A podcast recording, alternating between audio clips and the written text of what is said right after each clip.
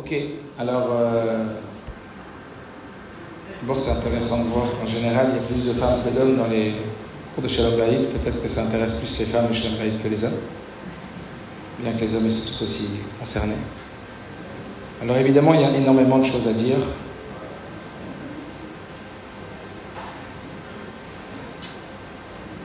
Et donc on va essayer d'aborder euh, quelques points et qui me paraissent euh, essentiels. En ce qui concerne donc le Shalom Bayit.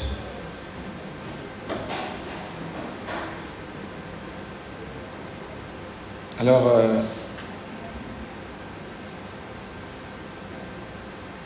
d'abord, je le répète souvent, le Shalom Bayit, c'est pas simplement réussir à ce que ça se passe tranquillement à la maison, que ça se passe bien à la maison.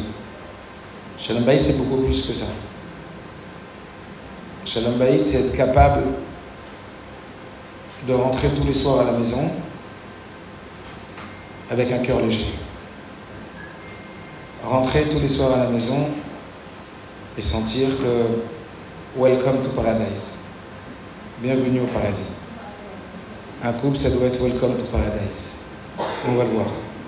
Et c'est pas moi qui l'invente, c'est Shlomo Meller, mon cher Hachérim, lorsqu'il parle de la relation à Dieu on doit entretenir, et au travers cela, il utilise donc la relation du couple. Bien, il emploie les termes que vous connaissez tous, puisque c'est l'introduction du discours chassidique qui a intronisé le rabbi, bâti et gagné. Je suis venu dans mon jardin. Ça veut dire que quand on rentre à la maison, ça doit être les gagnés. Ça veut dire que la réussite du couple, eh bien, comme on va le voir, c'est un travail permanent afin d'optimiser, afin d'idéaliser l'harmonie et le bonheur dans le couple. Et comme le rabbi le souligne, eh bien, quand un couple va bien, les enfants vont bien. On lui dit que on doit investir énormément de force pour réussir son couple. Et cela va avoir de façon directe et des répercussions euh, sur l'amour qu'on pourra porter à nos enfants et le bien-être qu'ils vont recevoir. On est à quelques jours de Toubishvat, et vous le savez, la Torah dit qui Adam Asadeh, que l'homme est un arbre des champs. Et, donc à ce, à ce, terme, comme on dit à chaque fois, quand on m'a vu revenir de chez le rabbi, on m'a dit alors ça s'est bien passé? Alors moi je réponds j'espère que c'est pas passé.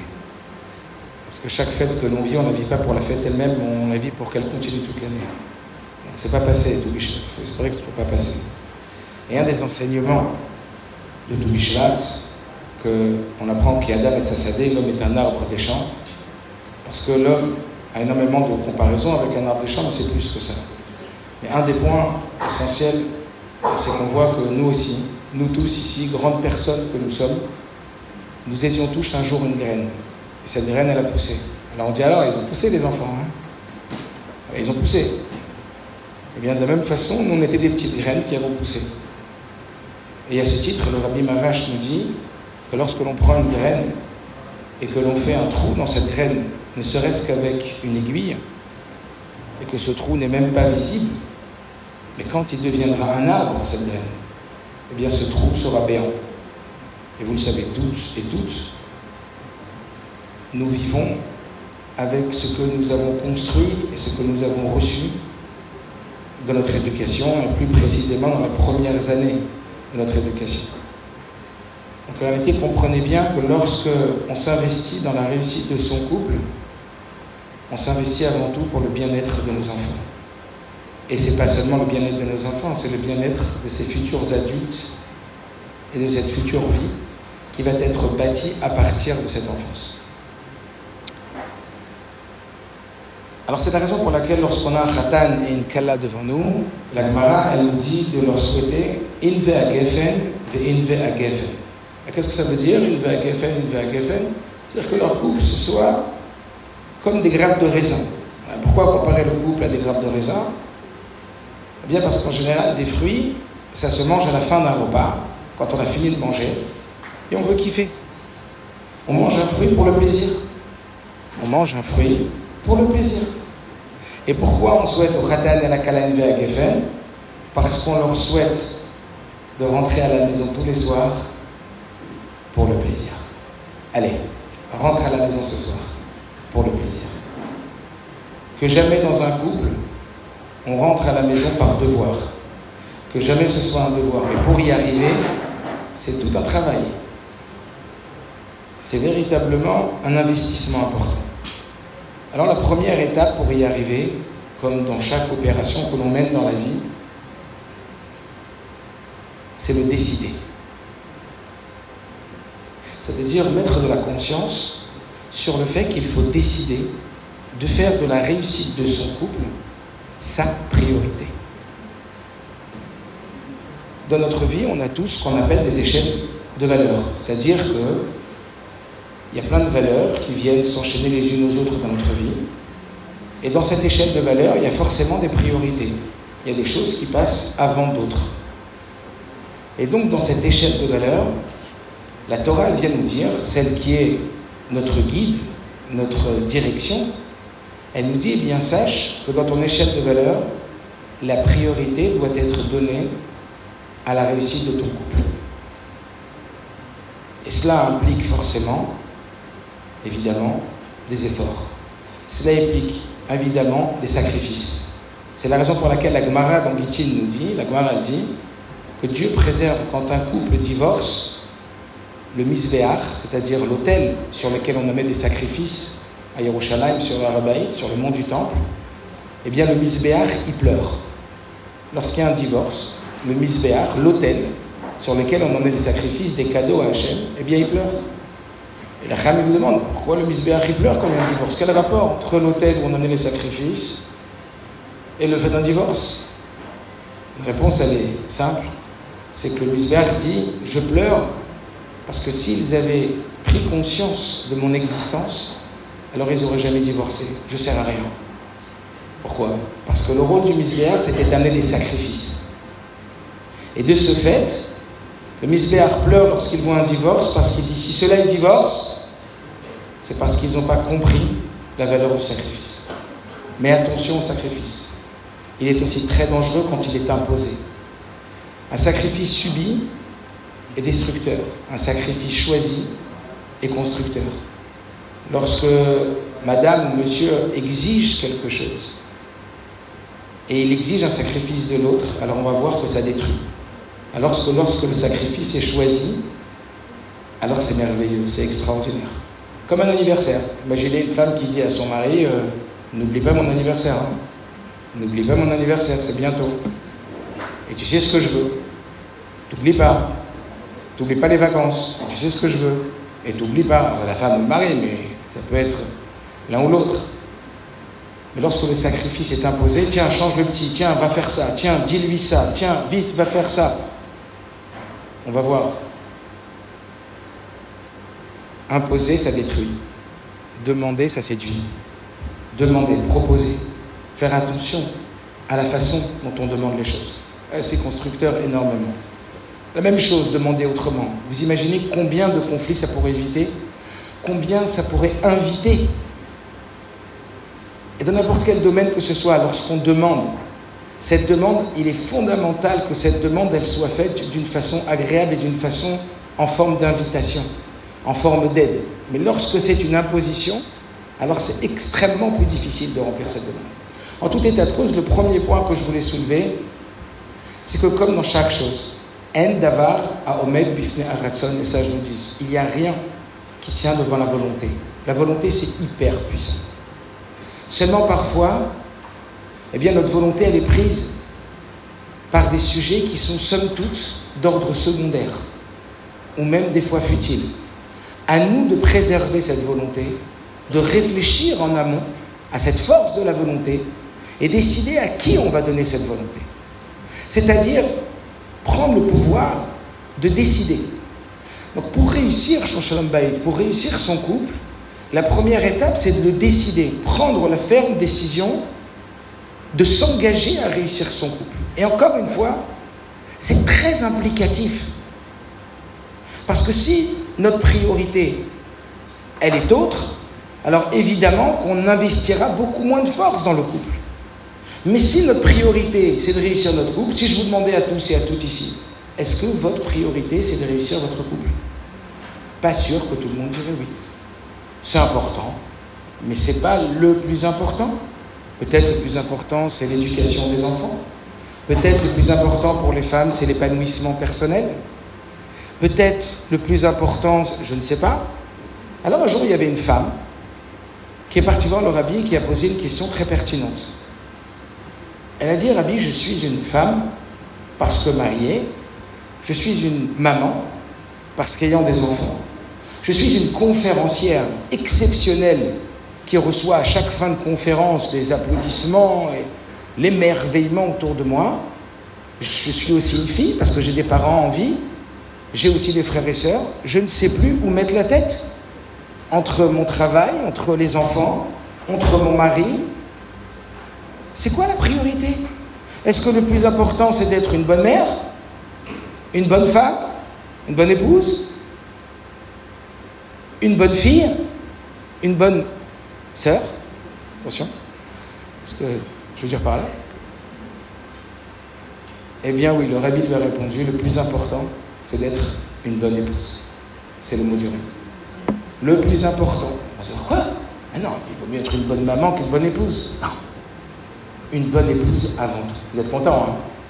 Ah oui, c'est content. Hein ah, Donc, le Inyan, le plus important, et encore une fois, c'est pas une histoire que j'invente pour faire plaisir aux hommes.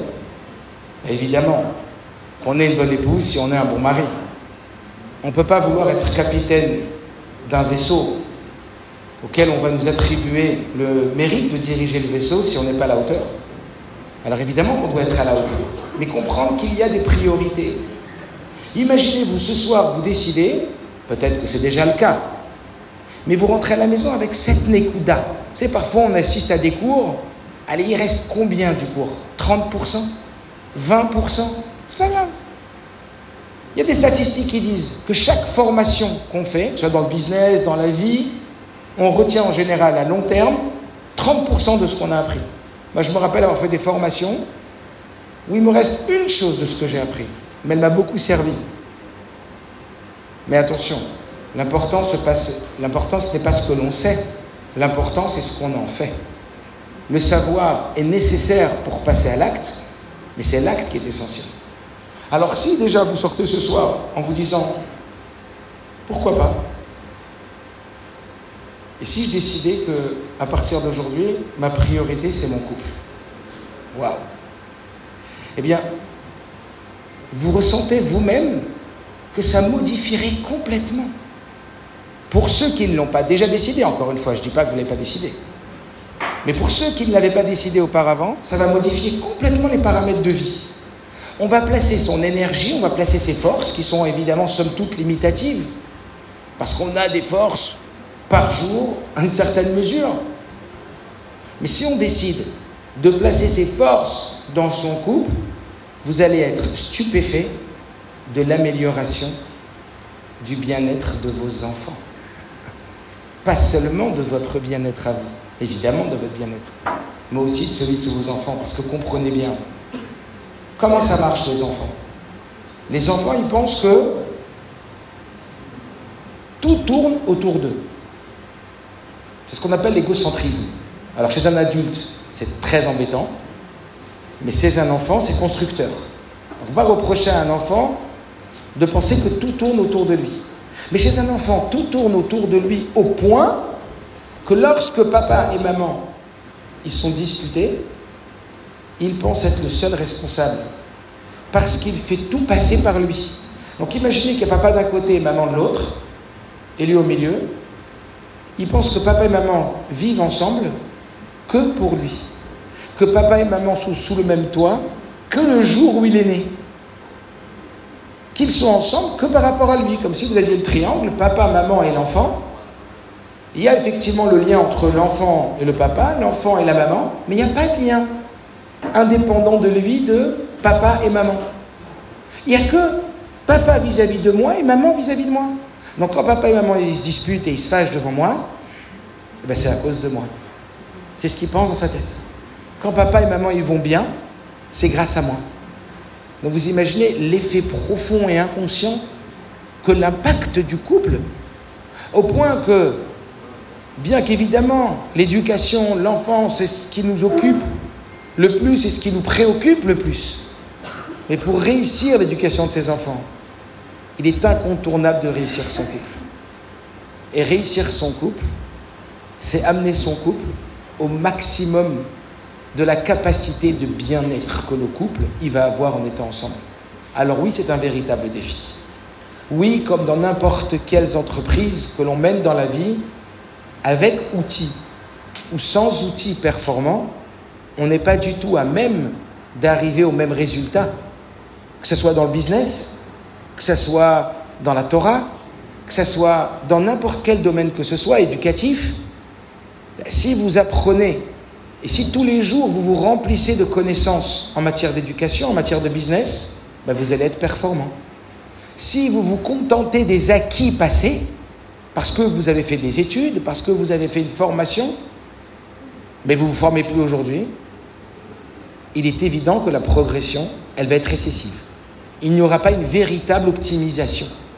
Alors pourquoi parler de Inve Geffen dans un couple? Pourquoi dès le début souhaiter au couple Inve Geffen que votre mariage soit des grappes de raisin parce que on ne mange des fruits qu'à la fin du repas pour le plaisir? Pourquoi choisir le raisin parmi tous les autres fruits? Parce que c'est le seul qui en vieillissant se bonifie. Parce que plus le vin est vieux et plus il est bon. Ça veut dire que c'est réfléchi au millimètre. Qu'on souhaite et qu'on vient donner des brachot à un khatan et une kala en leur disant on vous souhaite que votre mariage soit inve à gefen. Ça veut dire que on n'entend pas au bout de dix ans de mariage. Oh, elle m'a saoulé. Oh, il m'a saoulé. Au bout de dix ans de mariage, la monotonie s'est installée. Au bout de 20 ans de mariage, comment connaître le chidouche? Comment rentrer tous les jours Welcome to Paradise? C'est quoi cette utopie? C'est quoi ce rêve idéalisé qui ne peut pas exister? C'est faux. Seulement, ça s'entretient. Mais avant tout, ça se décide. Parce que oui, ça nécessite des forces. Oui, ça nécessite de l'investissement. Oui, ça nécessite des sacrifices. Oui, ça nécessite énormément de chacun. Parce qu'il y a tellement de différences il y a tellement de besoins différents. Et puis il y a deux individus qui sont foncièrement différents. Je ne vais pas en parler ce soir, mais la différence entre l'homme et la femme, euh, ça serait de quoi en parler pendant une heure ou une heure et demie en soi. Toutes les différences dans les besoins féminins et les besoins masculins qui sont très différents. Et donc il est très difficile de sortir de son système pour réussir à aller nourrir le système de l'autre. Déjà entre un homme et une femme, mais de qui plus est, quand chaque couple a reçu des éducations très différentes, a reçu ses échelles de valeurs très différentes. À la maison, quand on était petit, le plus important, c'était de dormir à l'heure. Mais chez l'autre, non, le plus important, c'était que quand tonton et tata y viennent, eh ben, on les fait dormir plus tard. Ou mais quand on est mariés ensemble. Alors qu'est-ce qu'on fait? On les fait dormir plus tard quand tonton et tata y viennent, ou alors on les fait dormir à l'heure? C'est un exemple minime, mais qui existe tellement au quotidien, dans les priorités.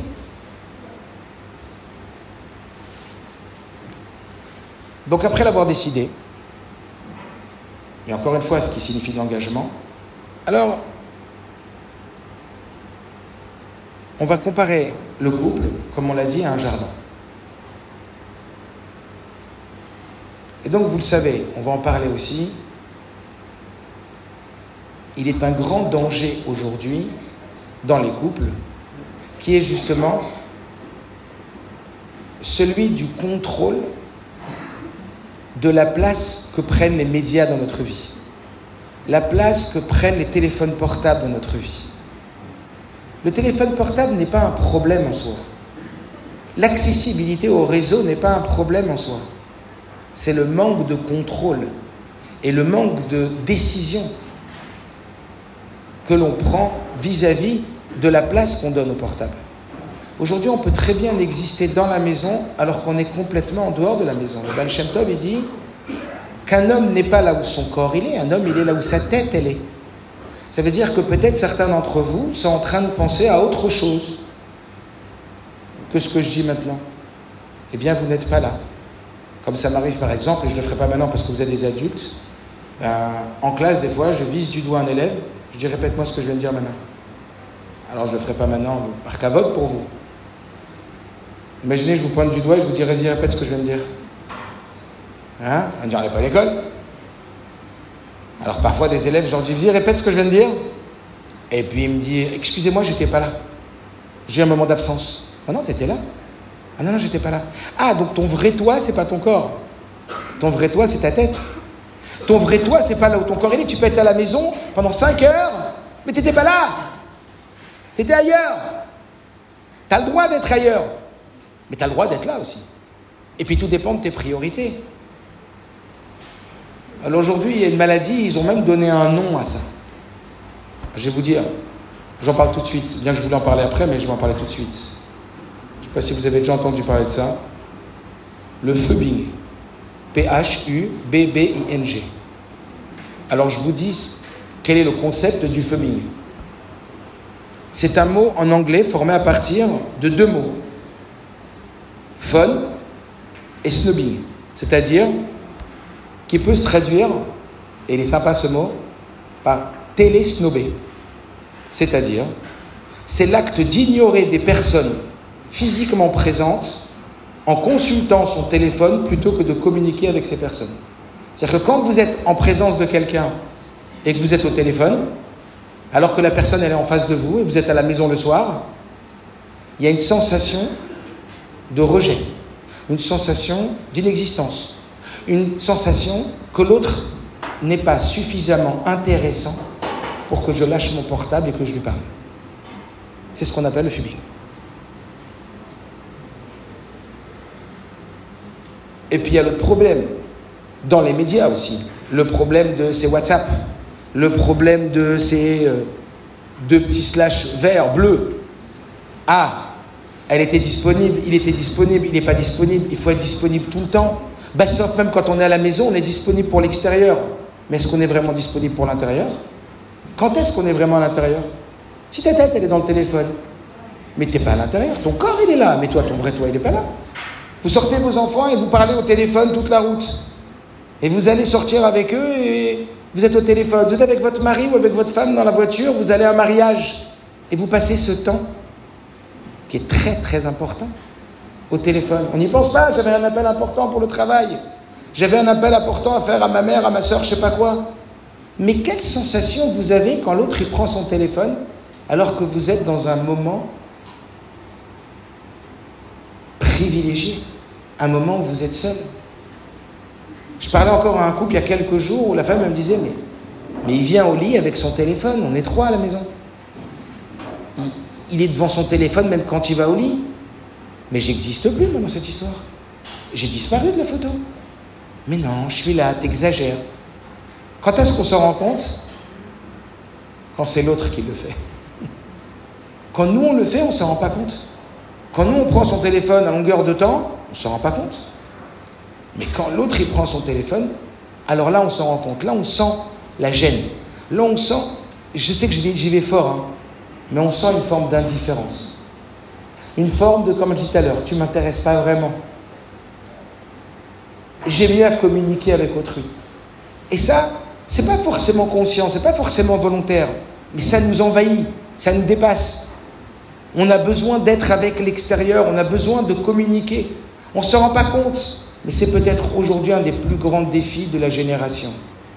Parce que on est aspiré sans s'en rendre compte par ce qu'on appelle le paraître avant l'être. Il y a quelqu'un qui me disait, je suis parti avec ma femme à Elat, je la voyais passer son temps à faire des photos pour envoyer à ses copines. Je lui dit, pourquoi tu profites pas? Pourquoi ton bonheur passe par le fait que les autres vont valider que tu as de quoi être heureuse? quoi, tu as besoin de la validation des autres pour être heureuse? Tu as besoin de montrer aux autres, ah, t'as vu? Mais vis. Et oui, c'est un des défis que la Gemara nous parlait depuis bien longtemps, en ce qui concerne la dernière génération Mashiach. La Gemara nous dit, Pne Ador, Pne Kelev. La génération de Mashiach eh bien sa face ressemblera à la face d'un chien. Alors il y a plein d'explications, mais les explications c'est quoi? Qu'élève C'est qu'élève, qu'émolève. Ça veut dire que rien ils feront avec le cœur, ils feront juste superficiellement. Ils seront plus dans le paraître que dans l'être. Ce qui compte plus, c'est le paraître que l'être. Alors même quand on est à l'intérieur, on vit à l'extérieur. Attention, attention. Quand on est à l'extérieur, on est à l'extérieur. Mais quand on est à l'intérieur, on est à l'intérieur. On est vraiment à l'intérieur. Combien de couples qui ne vont pas bien? La première chose que je leur demande, le soir, gestion du téléphone. Comment ça se passe le téléphone à la maison? Et il suffit, vous allez trouver ça peut-être euh, exagéré, mais je vous assure que ça ne l'est pas. Tous les couples à qui j'ai parlé qui avaient des difficultés dans leur relation, il a suffi qu'on cadre ensemble et qu'on trouve une programmation du téléphone pour les soirées et que de façon, euh, de façon réciproque, en amont, soit décidé le temps qu'on donne au téléphone et le temps où on lâche le téléphone, vous imaginez pas à quel point c'est reparti la dynamique du couple. Par exemple, on dit ok, vous rentrez, euh, Marie rentre à 20h à la maison, alors il a besoin d'un temps, il a travaillé, on va parler de ça et tout, mais voilà que ça commence le téléphone. L'homme, la femme, et puis toute la question, on se retrouve euh, en cours préparatoire, qui a commencé à prendre son téléphone avant? Et quand tu commences à lui dire, tu veux lâcher ton téléphone, il dit, pourquoi toi, tu, lâches ton téléphone, toi? On dirait que la question est de savoir qui a commencé en premier. Qui a gagné et qui a perdu. C'est une lutte pour le pouvoir.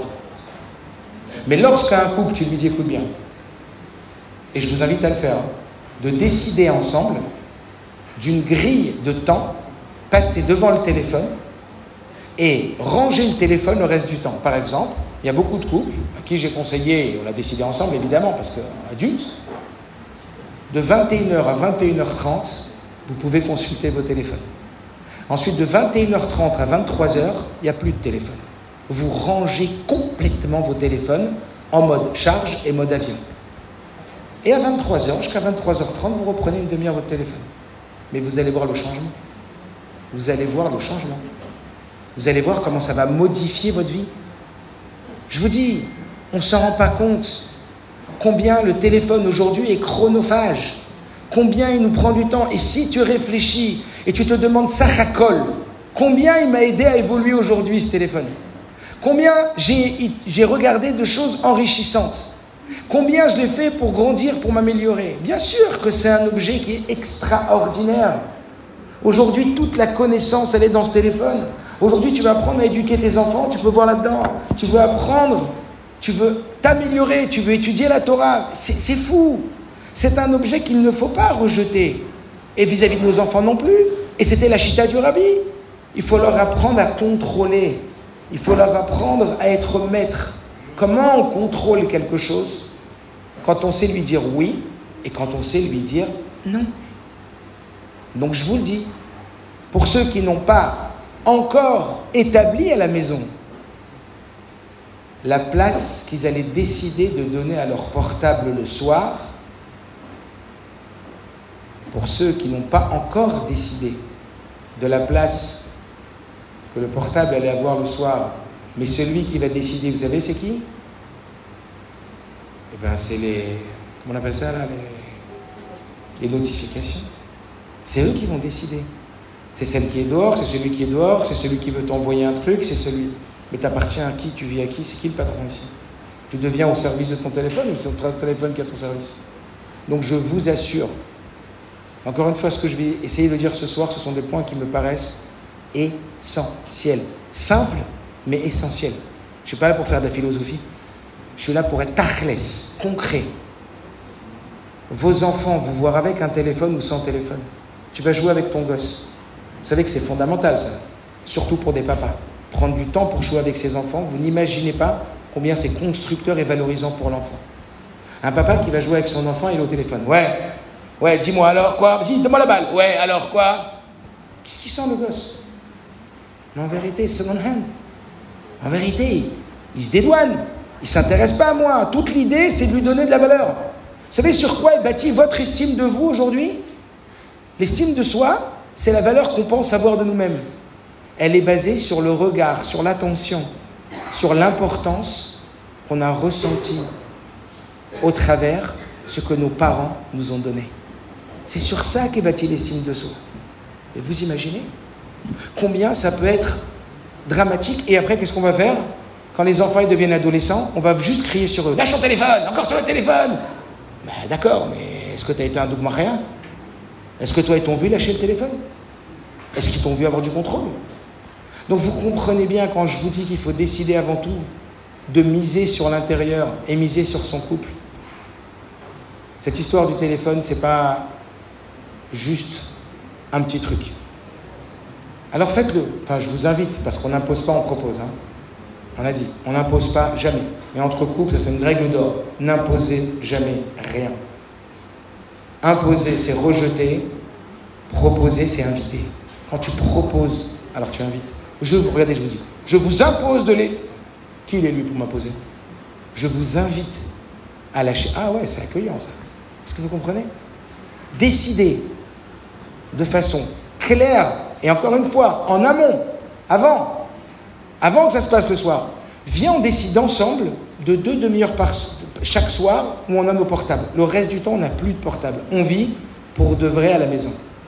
Puisque le pour de vrai, il est là. Le pour de vrai, c'est dans notre attention. Très bien. Donc,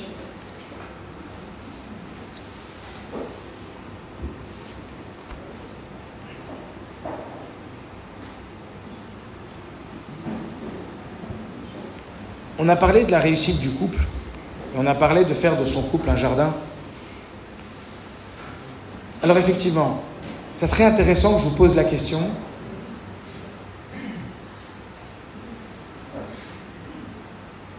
De toutes les conséquences que peuvent avoir la réussite d'un couple ou l'échec d'un couple. Toutes les conséquences. Dites-moi. Dites-moi, selon vous, quelles sont toutes les conséquences là qui vous viennent à l'esprit, comme ça, de tout ce que ça peut engendrer la réussite d'un couple? Et toutes les conséquences que peuvent engendrer l'échec d'un couple? Qui divorce ou qui ne divorce pas, mais qui soit en échec. Toutes les conséquences que ça a dans votre esprit. On a pas mal. À chaque fois que tu rentres à la maison, c'est la guerre, t'en peux plus, c'est des cris, c'est les conflits, c'est la lutte pour le pouvoir, c'est juste pas une vie à Geffen, t'as juste pas envie de rentrer à la maison, tu veux juste traîner pour rentrer le plus tard possible. Toutes les conséquences. Les conséquences sur votre morale, les conséquences sur vos enfants, les conséquences sur votre qualité de vie, les conséquences sur votre bonheur. Allez, on oublie tout ça. On passe à quelque chose de beaucoup plus puissant. La réussite de la mission de notre âme. On parle maintenant purement en ordre spirituel. Sachez que indépendamment de tous les effets bénéfiques que représente la réussite du couple, en termes sociaux, en termes relationnels, en termes émotionnels, il y a un niveau up, up, up, up, up qui s'appelle la réussite de sa mission spirituelle. Ça veut dire que la réussite de votre couple est complètement lié à votre réussite spirituelle. À tel point que tout l'objectif de Dieu, et on en parle souvent, c'est de conscientiser l'existence de Dieu sur terre. Être conscient et de rendre notre entourage, nos enfants, conscients de l'existence de Dieu. Et au travers quoi Au travers son nom, le nom de Dieu. On proclame le nom de Dieu. Et vous le savez, lorsqu'il y avait un différent, un conflit entre un homme et une femme, et qu'il fallait rétablir la paix dans le couple. Et le but était de rétablir la paix. Parce que vous savez sur quoi est basée la paix avant tout Sur la confiance qu'on a en l'autre. Alors quand on suspectait une femme d'avoir trompé son mari, et que le mari n'avait plus confiance en sa femme, Dieu a dit, je suis prêt à effacer mon nom avec la femme sota, c'est-à-dire qu'on on écrivait le nom de Dieu, on l'effaçait. J'efface mon nom, c'est-à-dire j'efface mon projet, juste pour que la femme elle boit les eaux et que le mari regagne confiance en sa femme. C'était tout le but de l'Osota. L'amour est basé sur la confiance. Et donc cela signifie que quoi? Que la réussite de son couple n'est pas uniquement, bien que c'est déjà énorme, ça veut dire que si j'étais pas un chaliard et que j'étais un thérapeute de couple, ben, je vous aurais parlé de toutes les conséquences bénéfiques de la réussite de la famille, du couple, le noyau, parce que le noyau de la famille, c'est le couple. Mais là, on parle encore de quelque chose de beaucoup plus grand. On parle de la réussite de sa mission, c'est-à-dire que réussir son couple est une partie intégrante et prioritaire de sa mission spirituelle, au point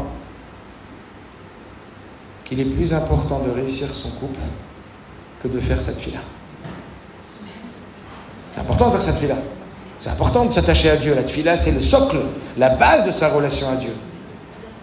Et ça, c'est les textes qui le disent. Tous les matins, quand on récite les bénédictions du matin et qu'on va faire la tfila, avant de commencer cette tfila, qu'est-ce qu'on dit? Voilà les choses qu'on peut même pas quantifier. Et à la fin, on dit quoi? Shalom ben ish Et le rabbi nous dit que c'est pas anodin que les sages ont voulu qu'on le dise avant la tfila, parce que ça passe avant. Waouh Parce que l'enjeu de la réussite du couple sur terre a des conséquences énormes dans le ciel. Et en ce qui concerne la réussite de sa mission, de son âme, et en ce qui concerne ce qui se passe dans le ciel. Et c'est la raison pour laquelle le rabbi explique que s'il y a autant de difficultés dans les couples aujourd'hui, parce que j'étais censé parler d'éducation aujourd'hui, quand j'ai parlé avec Rav euh, Belou, Reuven, quand je parle avec Reuven, je dis bon, on parle d'éducation cette fois-ci. Il m'a dit non, vas-y, laisse tomber, parle, parle de Shalom Bayit, c'est plus, c'est plus nécessaire aujourd'hui. Shalom Bayit avant tout. C'est dur aujourd'hui Shalom Bayit, et c'est encore plus dur qu'avant. Pourquoi? Eh bien, écoutez bien. Rabbi nous dit qu'en vérité, on s'apprête à recevoir Mashiach. Et vous le savez, c'est d'une seconde à l'autre. C'est imminent. Mashiach, c'est imminent, même si on s'y attend pas. Est-ce qu'on s'attendait en 2020 à mettre des masques et à rester dans une maison enfermée avec des gants et des masques? On s'attendait pas.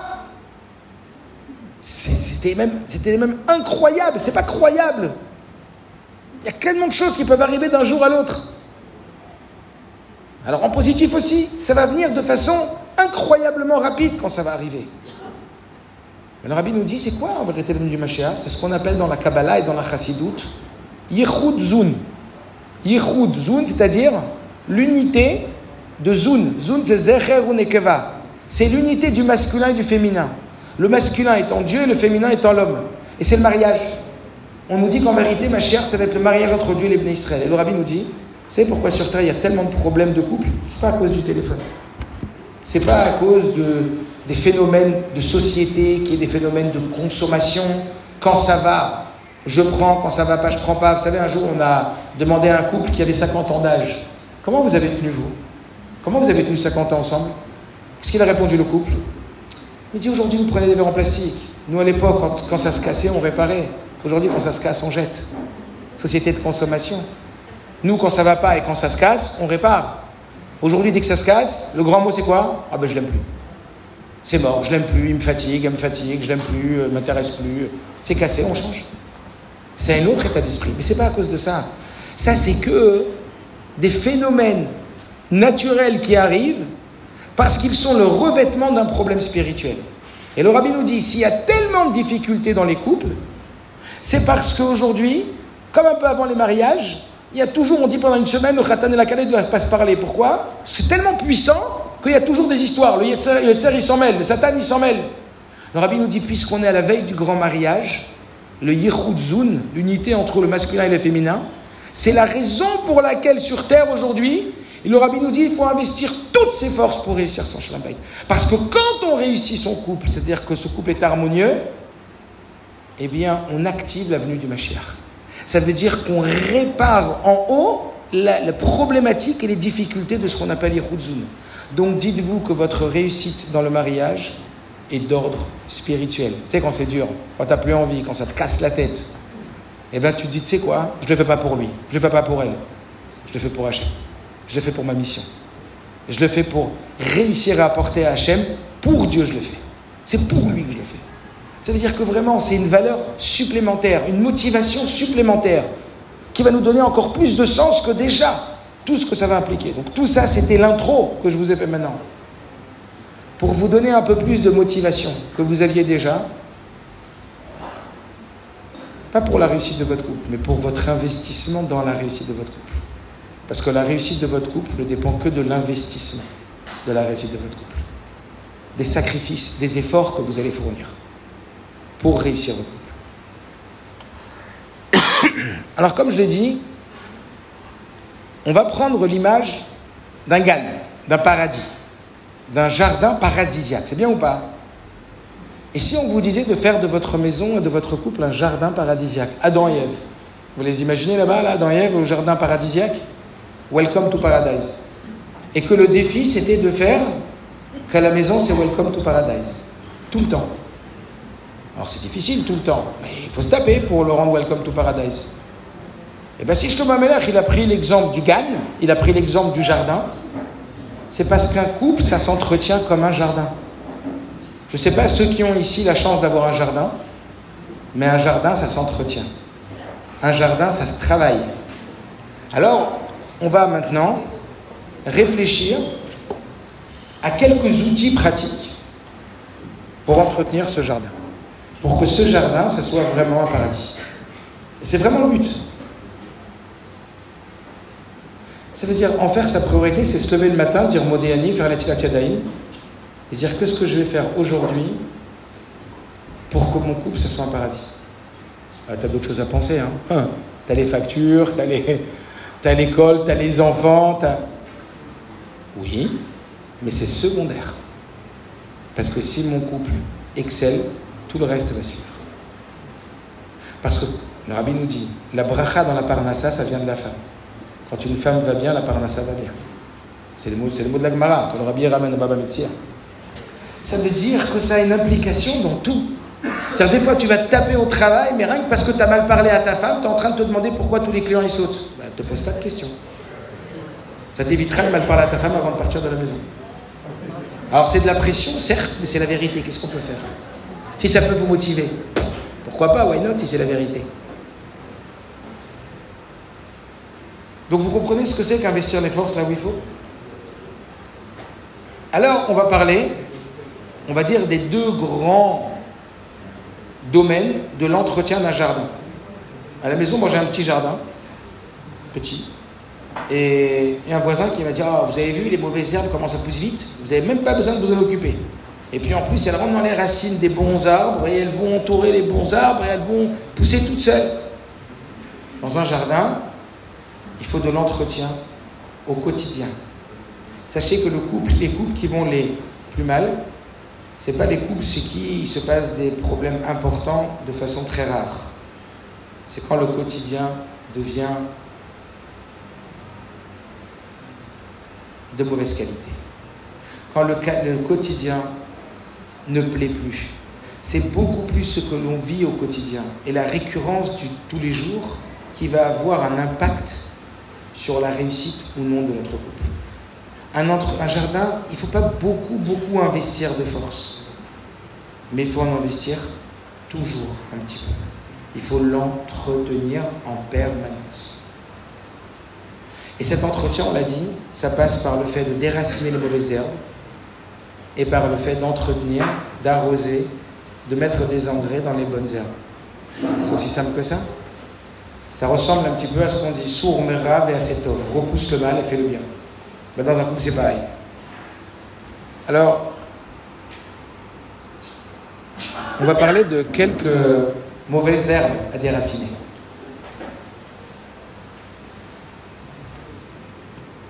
La première, et c'est peut-être la plus importante, celle à laquelle j'ai pensé en premier et que j'aurais voulu peut-être ne parler que de ça ce soir, et ça, pas seulement dans les termes du couple, mais aussi dans les termes individuels de sa personne.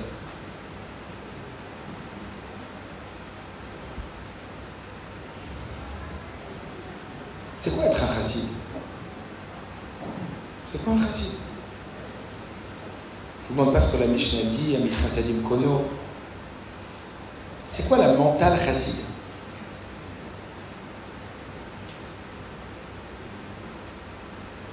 Il y a une femme qui écrit au Rabbi et qui se plaint de son mari. Et elle déverse sur son mari je ne sais combien de reproches.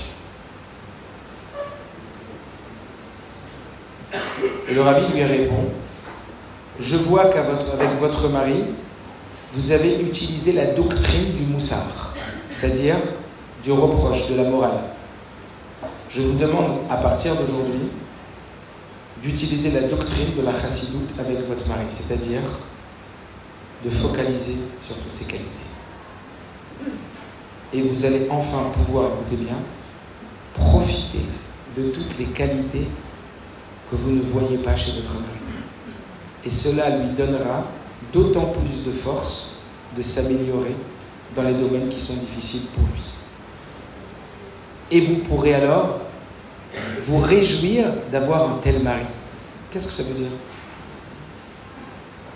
Alors là, je parlais de façon générale de l'être humain et je vais revenir au couple. On fonctionne énormément comme ça. Il y avait un professeur d'école qui a fait un test avec ses élèves. Vous la connaissez certainement, cette histoire. Il a placé devant chaque élève une feuille blanche. Et sur cette feuille blanche, il y a mis un point noir au milieu. Donc il y avait une feuille blanche à 4 avec un point noir au milieu. Et il a demandé aux élèves, qu'est-ce que vous voyez devant vous? Et tous les élèves ont écrit à peu près la même chose, un point noir.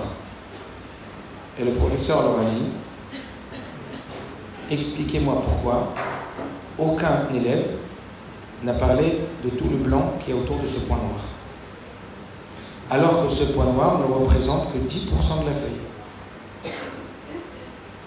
Pourquoi aucun élève n'a écrit Je vois une feuille toute blanche avec un point noir C'est exactement comme ça qu'on fonctionne dans notre vie. De façon générale, l'individu est focalisé sur son instinct de survie. Et il a tendance à focaliser sur ce qui ne va pas, sur focaliser sur ses inquiétudes, focaliser sur ses peurs. Et donc, vous l'avez certainement remarqué, quand il y a plein de choses qui vont bien à la maison ou au travail, il y a un truc qui ne va pas, c'est comme si on voyait plus que le truc qui n'allait pas. On n'a pas dit de ne pas voir le truc qui ne va pas, mais on a dit de redonner à ce point la véritable taille qu'il a, c'est-à-dire être objectif. Je ne vous dis pas d'occulter, je vous dis de redonner la bonne mesure aux choses. On a dans le cerveau, alors je ne vais pas vous faire un cours de neurosciences ce soir, mais on a dans le cerveau un système qui s'appelle, vous pouvez regarder après euh, sur Internet, le système réticulé activateur. C'est quoi le système réticulé activateur? C'est une partie du cerveau fonctionne comme un moteur de recherche Google. Écoutez bien cette phrase. Dans la vie, tu trouves ce que tu cherches. Tu trouves ce que tu cherches. Ça veut dire qu'en fonction de ce que tu cherches, ton cerveau, il va être focalisé sur ce que tu cherches. C'est comme un moteur de recherche, c'est ce qu'on appelle le système réticulé activateur. C'est-à-dire que quand tu aimes quelqu'un, bizarrement, tu vas voir que les qualités. Quand il y a quelqu'un qui t'agace, tu vas voir que ses défauts. Le premier travail qu'on doit faire et qui est fondamental, véritablement,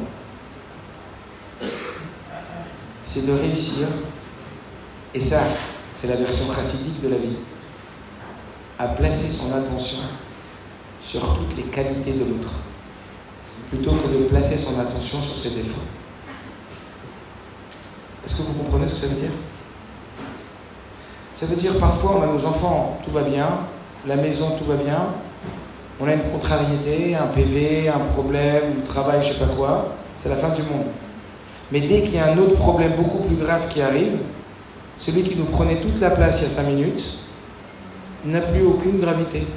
Parce qu'il y a eu plus grave. Mais quoi? Il faut que tu attendes que ce problème plus grave survienne pour prendre conscience de la valeur de ce que tu avais quand il n'y avait pas de problème? Celui-là, il est tombé, il s'est cassé la jambe, il a un plâtre. Au bout de trois mois, il a enlevé son plâtre. Il m'a dit quelle merveille d'avoir des jambes qui marchent. Quoi, il faut que tu attendes de ne plus avoir ta jambe qui fonctionne pour avoir la valeur de ta jambe? Ben, On fonctionne un peu comme ça. C'est pour ça que tous les matins, Dieu nous demande de faire les bénédictions et dans ces bénédictions, on dit quoi? Ça veut dire qu'il donne la vue aux aveugles. Sache que tu aurais pu naître aveugle. Les gens qui sont nés aveugles, Ils n'ont rien fait de plus grave que toi pour être aveugle. Tu sais la valeur de ce que représentent les yeux? Tu sais la valeur de ce que représentent les oreilles? Mais le problème, c'est quoi? Écoutez bien ce que je vais dire maintenant, c'est qu'on ne place pas son attention sur tout ce que l'on a déjà. On place notre attention sans s'en rendre compte sur tout ce qui ne va pas. Et le problème, c'est que si on place notre attention sur tout ce qui ne va pas, on ne vit pas avec l'autre. On vit avec l'image qu'on a de l'autre. Ah ouais, ouais, tout le monde dit de lui que c'est un mec super, parce qu'ils ne le connaissent pas à la maison. Tout le monde dit d'elle qu'elle est, je sais pas quoi, mais écoutez bien, dans je ne sais combien de lettres,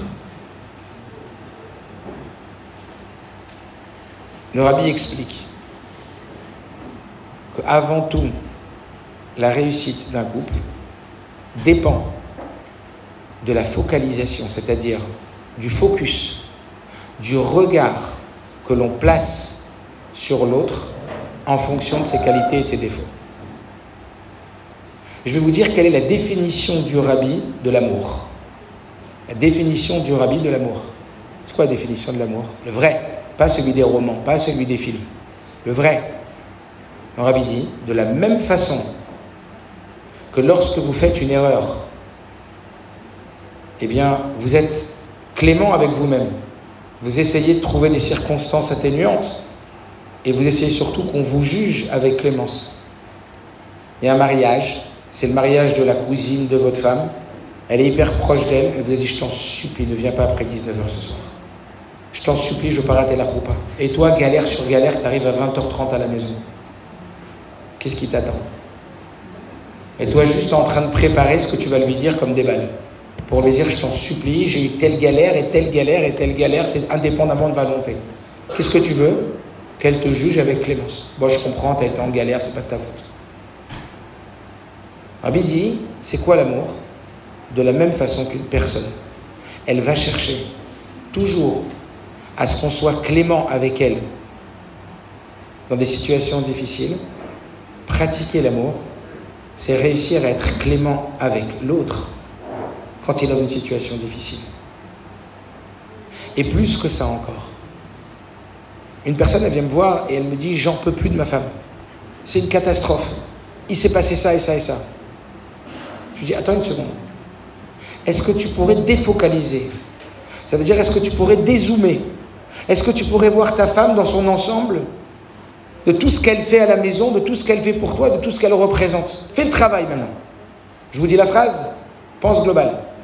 Quand tu dois penser quelqu'un, pense global. Pense global sur lui. Et donc, je l'ai aidé à dézoomer. Je dis, arrête de voir le problème de maintenant. Regarde-la dans sa globalité. Regarde tout ce qu'elle fait en vrai. Et bien, en l'espace de 20 ou 30 secondes, il n'avait plus du tout la même vision du problème. Vous savez, il y a, j'ai oublié son nom, euh, c'est celui qui a monté une très grosse société sur Internet de, de vente Alibaba ou je crois comme ça. Il s'est passé dans tous les réseaux, mais c'était très intéressant. Il a dit, moi tous les matins, je reçois 86 000, 84 600 dollars par jour. Je reçois 86 400 dollars par jour. Et parfois, il y a quelqu'un qui vient et qui me vole 10 dollars. Il me vole 10 dollars, il me prend 10 dollars. Qu'est-ce que je me dis à ce moment-là? C'est pas parce qu'il m'a pris mes 10 dollars que ça va gâcher mes 86 390 dollars qui restent. Il dit de quoi je parle? Je parle pas de dollars, je parle de secondes. Chaque jour, elle fait 24 heures. 24 heures multipliées par 60 minutes, multipliées par 60 secondes, on a 86 400 secondes par jour. C'est pas parce qu'une situation, elle va te contrarier pendant 10 secondes qu'elle doit abîmer tout le reste de ta journée. Et de la même façon sur l'autre. Ça veut dire qu'on est énormément dépendant de la place qu'on donne au problème qu'on a face à l'autre. En vérité, le problème qu'on a dans la vie, encore une fois je parle individuellement, la même personne, en regardant un problème qu'elle a et en se concentrant et en focalisant son esprit et son attention sur le problème, elle va vivre son problème comme un drame. Mais quand elle va prendre du recul et qu'elle va voir la globalité de tout ce qu'elle a autour, ça va plus être du tout le même regard. Et elle va voir la vie Elle va pas se dire, il y a deux minutes, elle se disait, j'ai été, je sais pas ce qu'il a le bon Dieu avec moi. Il me déteste, le bon Dieu. Et quand il va voir la globalité de sa vie, il va dire, pas du tout. Donc en vérité, il y a un travail énorme et fondamental pour enlever la mauvaise racine. C'est de prendre conscience, au point même, quand ça va pas, d'écrire les qualités de l'autre. Il y a certains thérapeutes qui conseillent, et c'est très judicieux, que lorsqu'on a un mauvais regard, parce qu'encore une fois, on vit avec l'image qu'on a de l'autre, on ne vit pas avec l'autre. Quand on a un mauvais regard sur l'autre, quand il y a quelque chose qui nous dérange, avant d'essayer d'arranger ce problème, il va falloir l'arranger, et on va voir comment. Mais avant d'arranger ce problème, on va devoir, on va devoir pratiquer le comportement chassidique. Et c'est quoi le comportement chassidique? Est-ce que tu pourrais te reconnecter avec la globalité de l'autre? Regarde tout ce qui va avant de voir tout ce qui ne va pas. Regarde toutes ses qualités. Écris sur un papier toutes les qualités. Écris tout ce qui va, même quand ça ne va pas. Ça va te permettre, encore une fois, ce qu'on appelle de vivre dans un arrière-plan, c'est-à-dire de dézoomer sur le problème. Et c'est seulement après qu'on pourrait régler un problème. Vous avez vu, parfois le matin, on part de la maison, on a quelque chose qui nous contrarie, on est en conflit avec les enfants ou avec sa femme, il y a eu un problème avec le mari. Et après, on est parti au travail. Ou on est passé à autre chose. Et puis après, à midi, midi et demi, c'est la pause, tu repenses à ton problème. Et tu vois qu'à ce moment-là, ton problème, il ne s'est pas modifié du tout en vrai. Dans la réalité, il est le même. Mais il occupe beaucoup moins de place dans ton esprit parce que tu t'es occupé d'autre chose entre-temps. Et donc, il y a une relativisation qui t'amène à une objectivisation. Est-ce que vous comprenez ou pas? C'est-à-dire qu'on est hyper subjectif. Ça veut dire que quand on voit un problème chez l'autre, le vrai problème, c'est pas son problème. C'est la focalisation qu'on a de son problème. C'est le fait qu'on place toute notre attention sur ce problème au point de ne plus rien voir autour. Mais ça, c'est un problème personnel qui nous empêche d'être heureux. Mais je n'ai pas développé parce que ce n'est pas le sujet de ce soir. Mais la plus grande chose qui nous empêche d'être heureux aujourd'hui, on n'a jamais été aussi gâté que notre génération. Le plus grand problème qui nous empêche d'être heureux, c'est pas de ne pas avoir ce qu'on croit qu'on a besoin d'avoir pour être heureux. C'est qu'on ne sait pas apprécier ce que l'on a. Vous entendez ce que je dis? Le vrai problème du bonheur aujourd'hui qui est nécessaire. Seulement la différence chez un juif, c'est que le bonheur, c'est pas l'objectif, c'est le moyen. On doit servir Dieu dans la simcha. On doit servir Dieu dans le bonheur. On ne peut pas être bien avec nos enfants si on n'est pas bien avec nous-mêmes. Si on n'est pas heureux avec soi-même, comment voulez-vous être heureux avec les autres? Comment voulez-vous diffuser du bonheur autour de nous quand nous, on ne le vit pas? Mais pourquoi on n'a pas ce bonheur? Parce qu'on croit qu'avec plus d'argent, c'est sûr qu'on aura le bonheur. On croit qu'avec tel et tel euh, problème réglé, on aura plus de bonheur. Peut-être, mais c'est pas sûr du tout. Par contre, ce qui est sûr, c'est que déjà, sache que tu as je ne sais pas combien de choses que tu as que tu n'apprécies pas à sa juste valeur. Et tu veux la preuve? Que si on te les enlève maintenant, comment tu vas vivre? Si on t'enlève maintenant ce qui ne t'amène pas du bonheur, tu sais pourquoi ça ne t'amène pas du bonheur? Et je la répète souvent cette phrase. Parce que la normalité tue la conscience de la valeur de ce que l'on a. Je répète, ce qui nous paraît normal détruit la conscience de la valeur de ce que l'on a. Elle détruit pas la valeur, mais elle détruit la conscience de la valeur et donc elle détruit le profit, l'appréciation. Il y a un psychiatre à l'hôpital Sainte-Anne qui fait beaucoup de travail sur le bonheur au travers des dépressifs et c'est très intéressant. Qu'est-ce qu'il leur fait comme exercice? Il l'appelle cet exercice douche chaude et démocratie. Pourquoi il appelle ça douche chaude et démocratie? Parce qu'il habitue ces gens qui ont tendance à voir noir que quand ils rentrent sous une douche, ils apprécient l'effet de l'eau chaude sur leur peau. Apprécient une douche. Même Louis XIV, il ne pouvait pas se faire une douche avec autant d'eau chaude, avec autant de puissance sur le corps. Vous allez me dire, c'est futile Non, c'est subtil. Vous savez comment on est heureux dans la vie? Il y a une étude qui a été faite, écoutez bien, il y a une étude qui a été faite aux États-Unis très très intéressante dans des EHPAD, vous savez, des maisons de retraite. Mais dans ces EHPAD aux États-Unis, il y a des milliers de personnes âgées. Il y a une étude qui a été faite.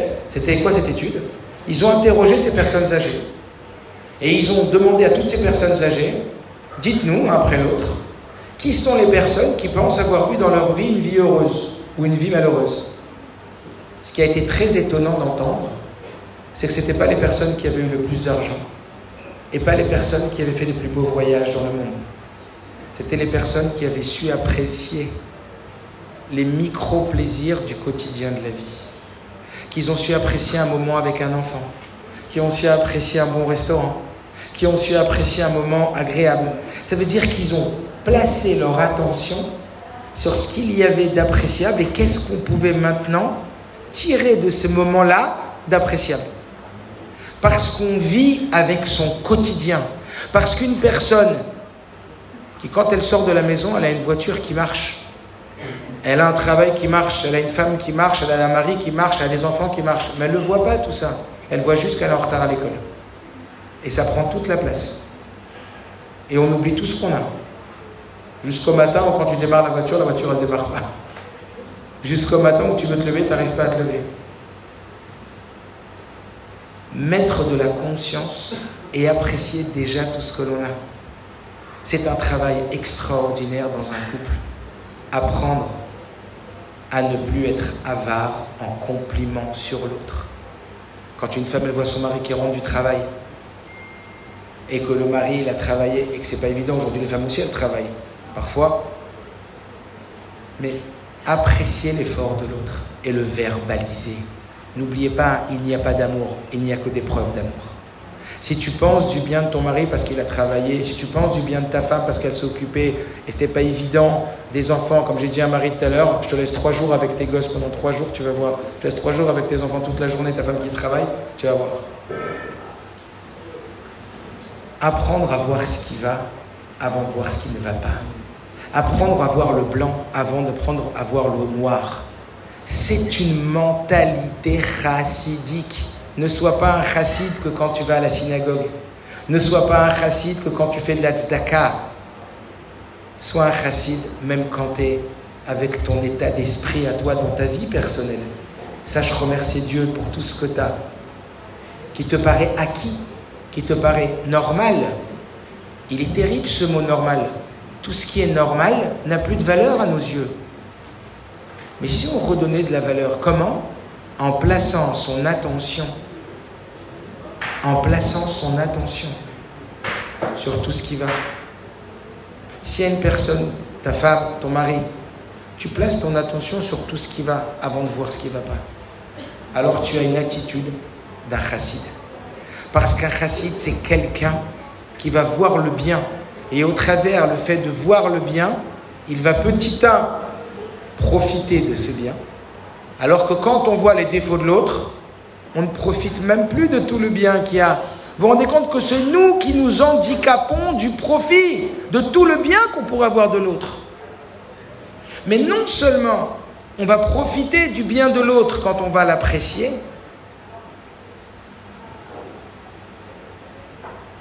mais on va donner une autre image à l'autre. Et quand l'autre il se sent apprécié, il a envie de faire mieux. C'est exactement comme des enfants. Un enfant, il faut lui apprendre à dire merci. Vous savez pourquoi il faut apprendre à dire merci à un enfant? Pas pour être poli, mais pour qu'il apprécie ce qu'il reçoit. Parce qu'un enfant qui n'a pas appris à dire merci, c'est un enfant qui ne va pas, en définitive, profiter de ce qu'il reçoit c'est un enfant qui ne va pas apprécier ce qu'il a, et plus que ça encore. Tu peux donner à ton enfant une tonne, mais si tu ne lui as pas appris la karatatov, tu ne lui as pas appris le remerciement, non seulement il n'appréciera pas, il voudra toujours plus, et vous savez profondément pourquoi? Parce qu'il ne se sentira pas aimé. Parce qu'on est aimé quand on sent qu'on reçoit de l'autre. Mais s'il reçoit sans ressentir qu'il reçoit, donc il n'apprécie pas. Donc c'est pareil toi quand tu rentres à la maison et que la table elle est posée, et que le manger il est fait, et que les enfants ils sont trucs et que tu sais pas dire merci, tu sais pas apprécier. Quand tu vois ton mari rentrer de la maison et qu'il a travaillé les problèmes et les trucs, les dossiers, les trucs, tu sais pas dire merci, tu sais pas apprécier. Mais c'est comme si tu galvaudais, tu banalisais, tu rejetais l'effort de l'autre. Tu crois que tu vas lui donner envie de faire plus? Tu crois que tu vas lui donner envie? Mais un mari, si tu lui dis, vas-y, occupe-toi des gosses, vas-y, fais ça, vas-y, dépêche-toi, aide-moi, j'en peux plus, je suis crevé, je suis mort, j'en ai marre. Non, commence par dire merci.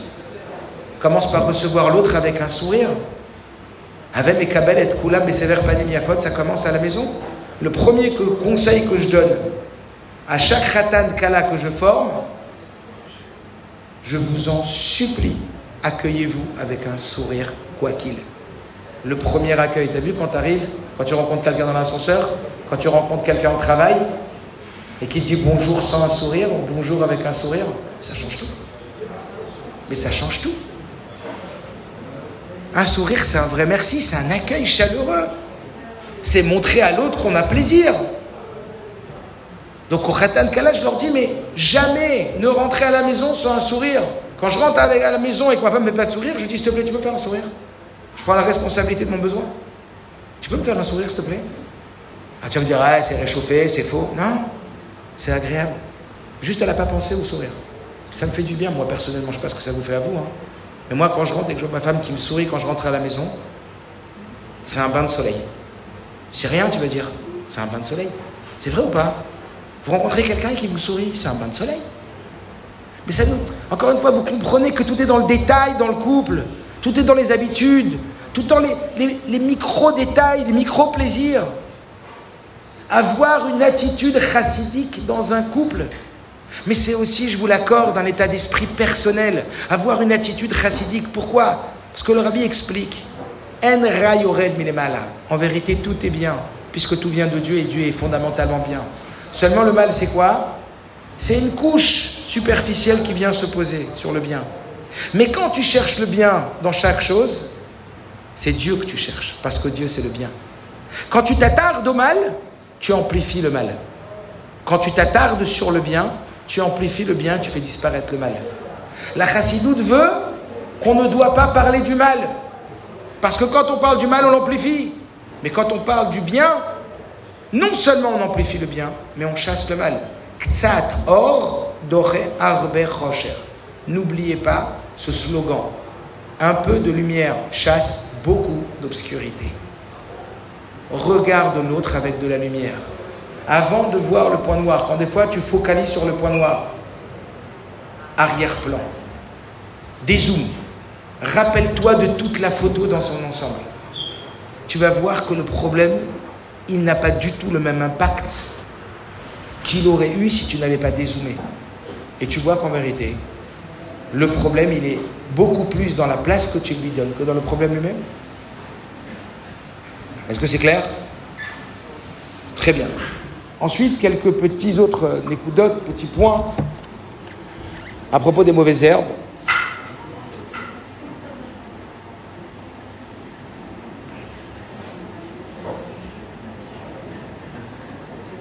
Il y a une très mauvaise herbe. Alors ne vous fâchez pas avec moi, mesdames. Ne vous fâchez pas. Hein. À partir d'aujourd'hui, les femmes qui crient vont s'arrêter de crier.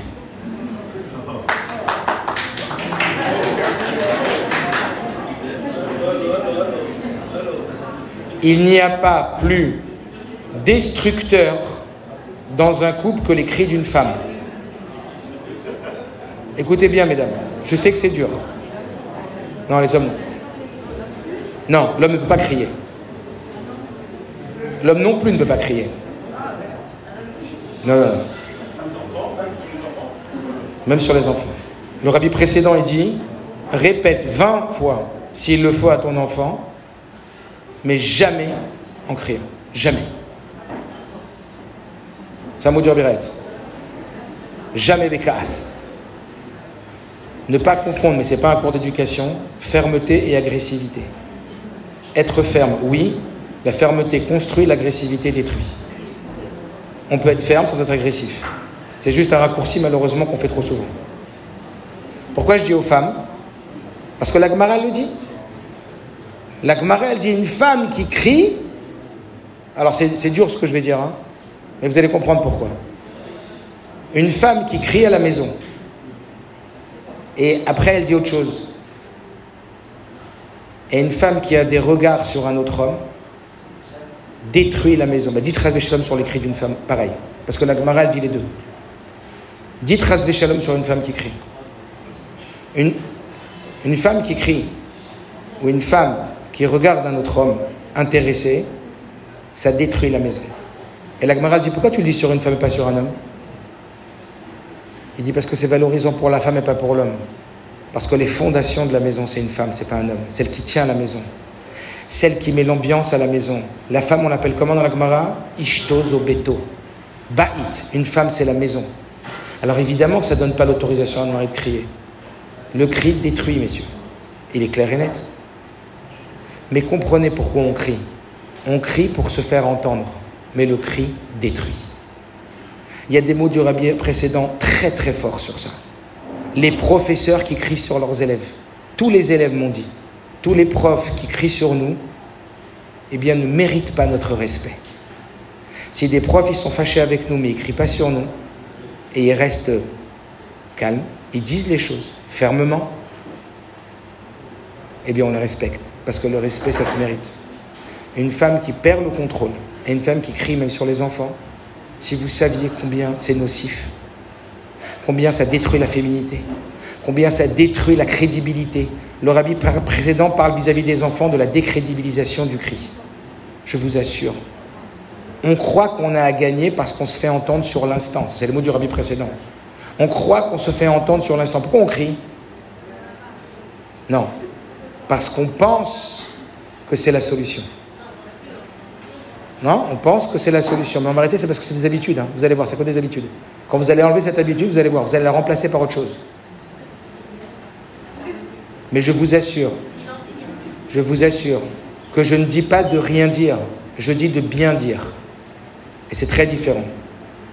Mais sachez bien que la raison pour laquelle on crie, c'est parce qu'on a l'impression que grâce au fait qu'on va augmenter les décibels, on va plus se faire entendre. Et le problème, c'est quoi? C'est que c'est vrai. C'est ça le problème. Mais c'est que c'est vrai dans l'instant. Dans l'instant, l'enfant, il va accomplir tout de suite ce que tu lui as dit, mais tu n'as strictement rien construit dans l'enfant. Tu as juste fragilisé l'émotion de l'enfant et fragilisé son estime de lui. Et tout disparaît, selon le rabbi précédent, comme un rêve fugace. Si ça vous intéresse, vous me demanderez le texte, je vous montrerai. Les mots du rabbi précédent sont hyper forts. Hyper forts. Habituez-vous, prenez la décision de trouver d'autres stratégies. Parce que nous, on est convaincus que pour un besoin, c'est-à-dire de se faire entendre, on a besoin de la stratégie du cri. Supprimer cette possibilité. Le cri, c'est comme le mensonge. Tu sais pourquoi tu mens? Pour ne pas avoir de problème dans l'instant. Mais tu sais que le mensonge, c'est une bombe à retardement. Le cri, c'est pareil, c'est une bombe à retardement. On ne règle rien que sur l'instant et on détruit et on fragilise beaucoup de choses. Alors je ne vous dis pas qu'il n'y a pas d'autres stratégies. Bien sûr qu'il y a d'autres stratégies et des stratégies beaucoup plus performantes. Certes, elles prennent beaucoup plus de temps à s'installer, mais une fois qu'on l'a installé, on ne détruit plus, on construit. Alors une des façons de contourner cet état, d'abord, et c'est intéressant de le savoir, c'est que parfois quand on est en colère et quand on crie, on a l'impression que le cri soulage. Ça soulage. Tu te sens mieux sachez bien que médicalement parlant, c'est archi faux. Médicalement parlant, une personne qui crie et qui s'énerve et qui s'emporte, pendant les 5 heures vont venir, elle a perdu 50% de son immunité. L'immunité, c'est la capacité que le corps a à se protéger contre des virus ou des attaques. C'est pour ça qu'en général, les gens qui sont très nerveux sont très souvent fatigués et qui attrapent beaucoup de choses, beaucoup de maladies pendant les cinq heures qui ont suivi la colère et les cris, on a, pendant les cinq heures, oui, il y a 50% de son immunité, et c'est médical ce que je vous dis, hein, qui est descendu.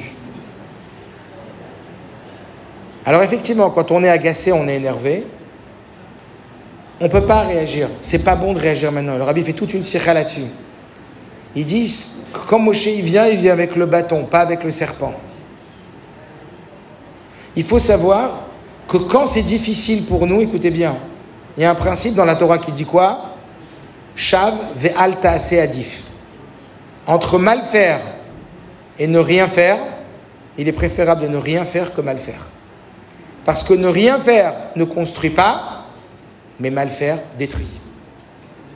Donc quand tu sens que tu n'es pas en mesure, quand tu sens qu'émotionnellement tu es dépassé, quand tu sens qu'émotionnellement c'est la guerre en toi, mieux vaut laisser la chose pour l'instant, là je parle même dans le couple, laisse passer. Écoutez bien ce mot. Sois, soyez patient. La patience, ce n'est pas renoncer. La patience, c'est reporter. Des fois, on dit, OK, si je dis rien maintenant, ça va encore passer à l'as, et ça va recommencer, ça va recommencer. Je t'ai pas dit de rien dire. Je t'ai dit de pas dire dans l'instant. Patienter, ce n'est pas renoncer. Patienter, c'est reporter. Si je sens que mon état émotionnel ne me donne pas la possibilité de dire les choses calmement, avec de la force, de la fermeté, du sérieux, mais sans agressivité, sans attaque, alors mieux vaut ne rien dire maintenant. Et c'est le conseil du rabbi. Quand vous êtes dans un état de nervosité, retenez-vous et ne dites rien. Et ne dites pas, il faut que je me libère, il faut que je lui dise, il faut que je lui envoie la purée. Le rabbi dit, écoutez bien ces mots du rabbi, une paix fragile vaut mieux qu'une petite dispute. Parce que tu ne sais pas jusqu'où elle va aller la petite dispute. Elle commence par une petite dispute et elle peut finir très sauvage. C'est pas le moment de parler. Quand on est en état, on a le droit d'être en colère. On a le droit d'être agacé. C'est juste pas le moment d'en parler. Après, quand ça sera redescendu. Le rabbi dit 60 secondes au moins. Le maral, il dit une nuit entière. D'où euh, la nuit porte conseil. Tu vas en parler, mais pas dans cet état. Parce que tu sais comment on va s'affaiblir dans cet état? Ton conjoint, il a fait quelque chose de pas bien. Toi, tu es énervé, tu vas le charger. L'autre, il va retenir une seule chose. Comment tu lui as parlé? Qu'est-ce que tu lui as dit? Et donc à la fin, c'est moi qui ai tort.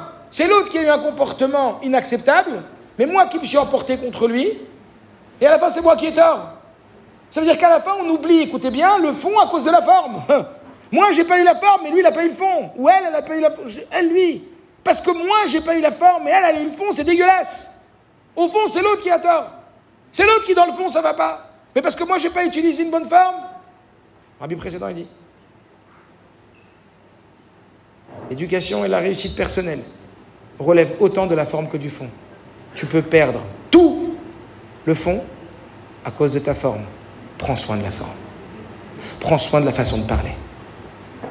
Prends soin de ta façon de demander. T'es pas capable Tu arrives pas Rajoutez ce mot, pour l'instant. Je reporte. Je suis patient. Vous savez quelle a été la première faute de Adam et Chava? La première faute de Adam et Chava, c'était quoi la faute d'Adam et Chava? De ne pas avoir été patient. On leur a dit ne bois pas le vin. C'est du vin. Il y a trois avis dans la Gemara, mais leur a dit que c'était du vin. Oui. Ne bois pas, attends trois heures, c'est qui douche. Ils ont été créés vendredi à la neuvième heure. T'attends trois heures, tu vas faire qui douche dessus. Ils n'ont pas su patienter trois heures. La catastrophe est arrivée dans le monde. Des milliers d'années plus tard, on répare la faute de Adam et Ève. Des milliers d'années plus tard, on répare la faute d'Adam et Ève. Patate Torah Ah, enfin on a réparé la faute d'Adam et Ève. Ça fait 2448 ans qu'on attend ce moment. Elle est longue l'attente. Au bout de 2448 ans, Moshe monte sur le mont Sinaï. Il dit les enfants, dans 40 jours je reviens, vous m'attendez, hein? Qui Moshe Ils ont fait un mauvais calcul les 40 jours qu'ils devaient attendre, ils les ont comptés à partir du moment où Moshe il est monté, il fallait qu'ils attendent à partir du lendemain. Bochesh, les sages ils disent Béchesh. Ils sont trompés de 6 heures. Ils n'ont pas vu Moshe redescendre à l'heure. Ils ont dit Moshe en général il est à l'heure. Il n'est pas là. Certainement qu'il lui est arrivé une douille là-haut. Il faut trouver un remplaçant. Ils ont manqué de patience. Encore une fois. Est revenue l'abomination dans le monde. La Zohama est revenue les deux plus grandes fautes, les deux plus grandes fautes de l'humain, elles ne sont qu'une, le manque de savlanut, le manque de patience. On t'a pas dit de ne pas parler, on t'a pas dit de ne pas dire, on t'a dit quand t'es chaud, t'es pas bon. Il faut utiliser le moteur de refroidissement. Il faut utiliser la tête. Il faut que le moach soit chalit à la lèvre. Ton cœur, il est bon. Mais comment tu vas le dire Ton impulsivité, le côté bestial, il va forcément faire des ravages. Et certainement que tu vas trouver ça injuste, parce que ce que toi-même, on va parler du cas tout à l'heure, c'est que toi-même, tu étais légitime. Ta femme, elle t'a dit rentre à 19h, je t'en supplie, je ne vais pas rater la choupa, c'est ma cousine, elle est orpheline, et je sais pas quoi, elle a tous les malheurs de la terre, et c'est moi qui dois lui faire, et sans moi, elle ne pourra pas être heureuse, et je suis la personne qui la rendrait heureuse, je t'en supplie, n'arrive pas en retard. Et toi, tu arrives en retard, et elle hurle dessus. Mais tu dis, tu sais quoi? Va à ton mariage toute seule, ma grande. Et toi, tu lui dis quoi Blata. Non seulement tu arrives en retard, mais en plus tu me dis maintenant, à ton mariage toute seule. Elle a raison, la femme. Elle a demandé qu'elle vienne une fois à l'heure. C'est important pour elle. Le fond. Oui, mais parce qu'elle n'a pas utilisé la bonne forme, elle a tout perdu. Elle a tout perdu. Faites attention. Ça, c'est peut-être une des herbes, des mauvaises herbes, qu'il est fondamental de déraciner.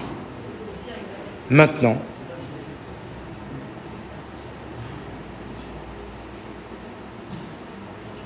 il y aurait tellement à dire. Maintenant, un dernier point sur les mauvaises herbes. Écoutez bien cette phrase.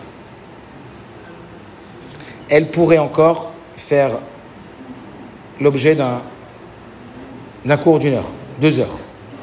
Et je résume. À partir du moment où on attaque l'autre, l'autre n'est plus réceptif. Écoutez bien. À partir du moment où on attaque l'autre, l'autre n'est plus réceptif. Donc faites le maximum pour ne jamais attaquer l'autre. Et attaquer, ça veut dire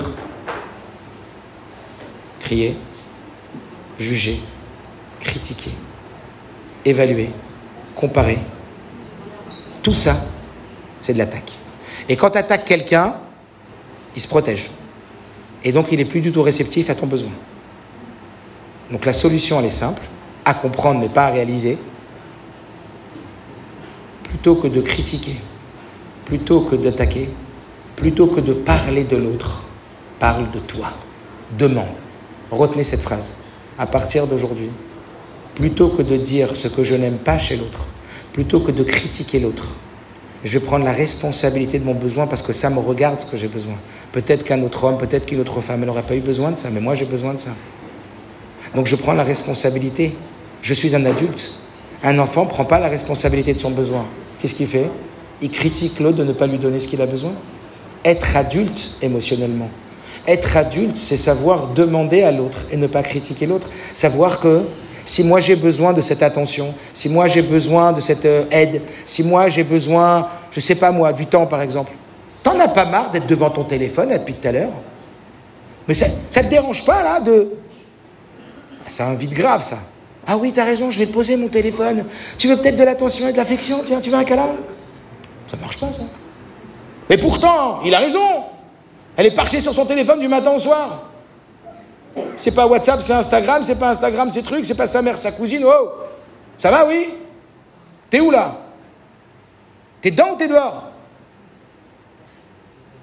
Tu sais, ça me ferait vachement plaisir si tu t'occupais un petit peu de moi et que tu parlais avec moi, j'ai vraiment besoin qu'on parle un peu ensemble. Ah, je peux t'offrir un cadeau? Ah, je peux être la star? Je suis plus l'inculpé euh, au banc des accusés? Je suis capable de te rendre heureuse? Quel kiff Ah ouais, t'as raison, avec plaisir. Mais vous avez vu à quel point Je l'ai invité au lieu de l'inculper. Quand tu vois qu'il y a un manque chez toi, quand tu vois qu'il y a un besoin, ne cherche pas à rendre l'autre le coupable. Et toi la victime. N'oubliez pas cette phrase. Plutôt que d'être victime de son malheur, sois responsable de ton bonheur. Plutôt que d'être victime de ton malheur. Toi tu cherches toujours à devenir une victime à cause de l'autre qui me rend malheureux ou malheureuse. Sors de la victimisation et rentre dans la responsabilisation. C'est ça devenir un adulte émotionnellement. Je ne vais plus être victime de mon malheur, je vais être responsable de mon bonheur. Je ne vais plus critiquer, je vais demander. Demande, ne critique plus. Quand tu critiques, tu fermes la porte. Quand tu critiques, tu attaques. Et qu'est-ce qui se passe? Le pont-levis, vous vous rappelez là Les petits villages autour, il y avait des, lacs. Le pont-levis se lève. Tu le critiques, dans tous les sens, tu le tu, tu t'énerves. Et en vérité, le message profond, c'est quoi? Tu peux me donner de l'affection, de l'attention? Tu peux parler avec moi? On peut faire quelque chose de chouette ensemble ce soir? Mais dans tes rêves. Tu viens de me déclarer la guerre. Tu as sorti l'âge de guerre, tu veux quoi? C'est pas comme ça la vie. Alors demande. Ça, c'est être adulte. Prendre la responsabilité.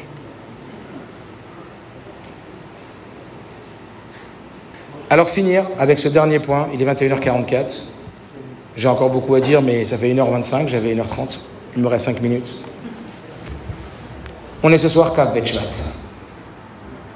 Et d'ailleurs, j'invite les hommes à venir après au Fabrien pour que ce soit une source de bénédiction que le rabbi un jour a reçu une merveilleuse corbeille accompagnée d'une lettre. Je crois que c'était pour eux. Et c'est la Rabbetsen qui a pris cette corbeille et cette lettre. Il y avait marqué demande de bénédiction. Et la Rabbetsen a gardé la corbeille et elle a dit à celui qui servait Rabneutik à la maison, elle a dit donnez cette lettre au rabbi. Et quand le rabbi est arrivé, euh, il lui a remis cette lettre. le rabbi, c'est quoi? Il a dit bon, on a ramené une corbeille à la Rabbetsen avec cette lettre et elle m'a dit de vous la remettre, c'est une lettre de Bracha. Et le rabbi a dit elle est tout aussi capable de bénir les juifs que moi. Le rabbi n'est jamais dans l'abus. Le rabbi n'est jamais dans la pommade. Le rabbi, c'est le tampon de la vérité. S'il a dit que la Rabbetsen était aussi capable que lui de bénir, c'est que la Neshama de la Rabbetsen, elle était aussi autre que celle du. On ne sait pas ce que c'est que la Rabbetsen. C'était tout caché. C'était la dignité, c'était la royauté, c'était l'humilité, dans son excellence. Aujourd'hui, il y a beaucoup de brachot à prendre. Rentrer à la maison, allumer des bougies, demander par le srout de la rabbinite de vous bénir votre couple, bénir vos enfants, bénir. Venez, chaye, umzone, berviche, les enfants, la santé, la parnasse dans la largesse. Finir avec ce point, en shalom bayit.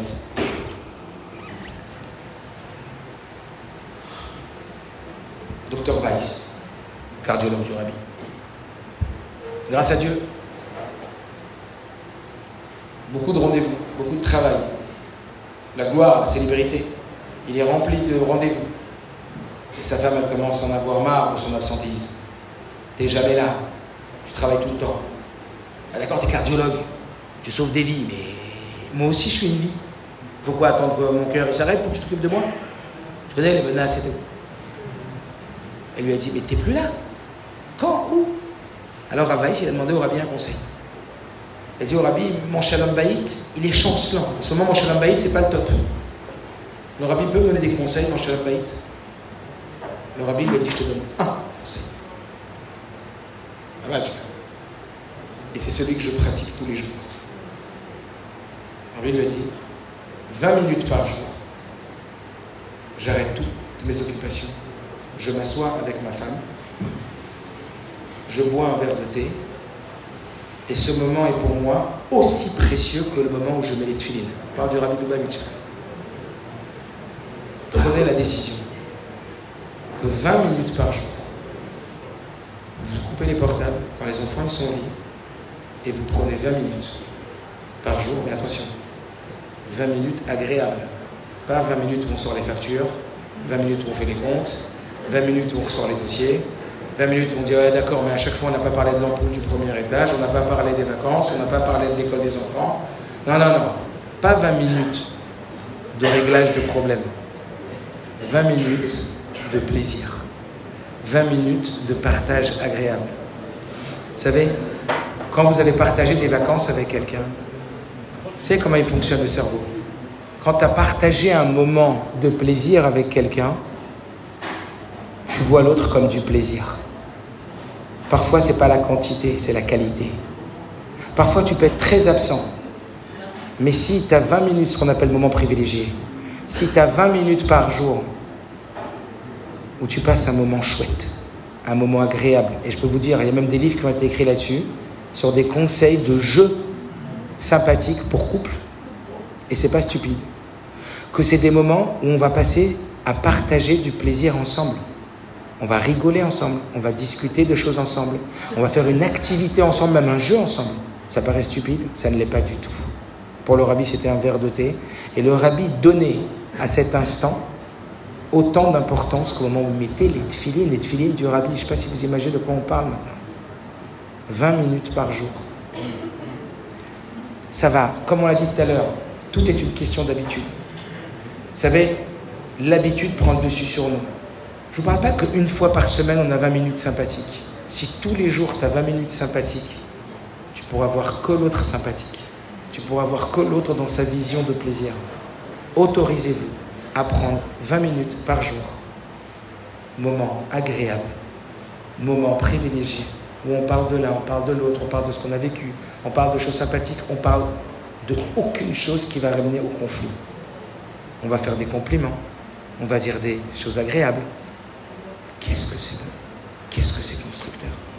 20 minutes, tu parles à l'autre, tu fais une activité sympathique, une activité ludique, tu fais un compliment, tu lui dis tiens viens on fait. Quelle merveille Vous allez dire c'est impossible, bien sûr que c'est possible. Si le rabbi, dans son planning, il y est arrivé, on peut tous y arriver. Et que l'on puisse tous. N'oubliez pas, l'important, c'est pas ce que tu sais, c'est ce que tu en fais. Sortez avec une chose, un point, on a tout gagné.